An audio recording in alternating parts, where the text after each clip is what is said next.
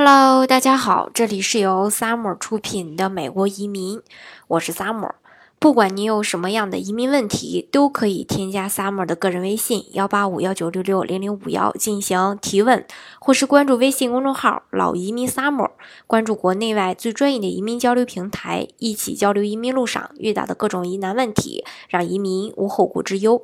根据这个合众国际社报道呢。盖洛普在六月的七日到十一日，对一千零九百名美国人进行了一个调查。这些一千零九百名美国人都是成年人啊。提出的问题是：移民是通过低成本劳动力促进了美国经济发展，还是导致美国人工资标准降低而伤害了美国经济？嗯。结果呢？这个调查显示啊，百分之四十九的受访者认为移民帮助了美国经济，百分之四十的人认为他们总体上还是伤害了经济。而盖洛普二零零五年进行的同一调查显示，百分之四十二的受访人认为移民帮助了经济发展，而百分之四十九的人认为他们总体上伤害了经济。盖洛普首次进行这一调查是在1993年克林顿任总统期间，当时百分之二十八的受访人认为移民帮助了美国经济，而百分之六十四的人认为他们总体上伤害了经济。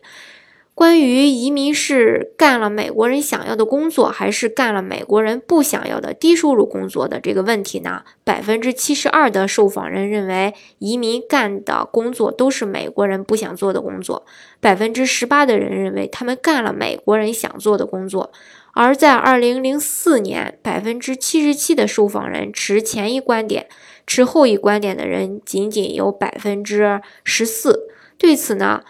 盖洛普在一份声明中指出，移民的支持人常常声称，移民促进了美国的经济发展，因为呢，他们愿意接受比美国人更低的一个工资，从而保证了商品和服务成本的一个下降。相比之下，反对非移民的人认为，非移民破坏了市场规则，压低了正常的工资标准，导致了那些已受雇于最低工资岗位的美国人的一个收入会变得更低。对此呢，你自己有一个什么样的看法呢？这个还是仁者见仁，智者见智啊。